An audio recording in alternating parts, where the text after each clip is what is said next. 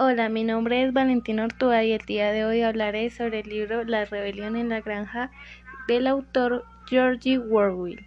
A pesar de la tendencia de Orwell hacia el socialismo, este opinaba que la Unión Soviética se daba cuenta de estos pensamientos, poseían un carácter horrorosamente maligno. Su obra crea sus sátiras más fuertes en los instantes en que Orwell detalla la perversión de los pensamientos animalistas por quienes viven en el poder. Para la granja de animales no funciona tanto sancionar la opresión o el despotismo como el inculpar a la horrorosa hipocresía de las dictaduras que se conforman y ven su poder naciente a los sistemas de la liberación y a la equidad social. La y la perversión de los siete mandamientos forman parte de esta hipocresía como una fuerza real, al igual que los elaborados testimonios filosóficos de Schiller para las acciones únicamente sin principios de los cerdos. Por lo tanto, la novela nota la violencia del régimen entalista contra los seres humanos que rigió y también apunta a la violencia del consumismo soviético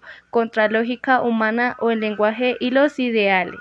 Rebelión en la granja brinda comentarios sobre el progreso de la tiranía de clase y la predisposición humana a conservar y restablecer las estructuras de la clase, inclusive en sociedades que aparentemente constituyen la igualdad total. La novela muestra cómo las clases de primeramente se unifican frente a un enemigo habitual, como los animales están en contra de los humanos, pueden dividirse inter cuando este enemigo es anulado. La inclusión del señor Jones forma un vacío de poder y es solo mucho antes de que el siguiente dictador asuma el control totalitario.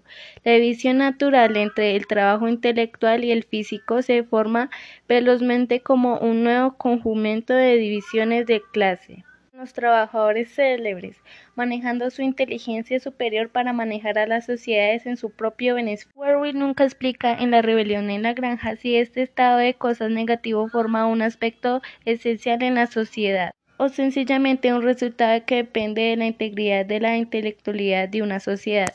En cualquier caso, la novela señala la fuerza de esta tendencia hacia la estructurificación de clases en las diversas comunidades y la amenaza que construye para la democracia y la independencia. El lema principal de la granja puede ser distorsionado claramente, como todos los animales son iguales, pero algunos animales son más iguales que otros. Esta infamia de la palabra igual y de la visión de la igualdad caracteriza al régimen de los cerdos. Bueno, hasta aquí llega este podcast del día de hoy del libro La rebelión en la granja. Muchas gracias por escuchar y espero que les haya gustado y también haya sido de su agrado. Nos vemos en la próxima.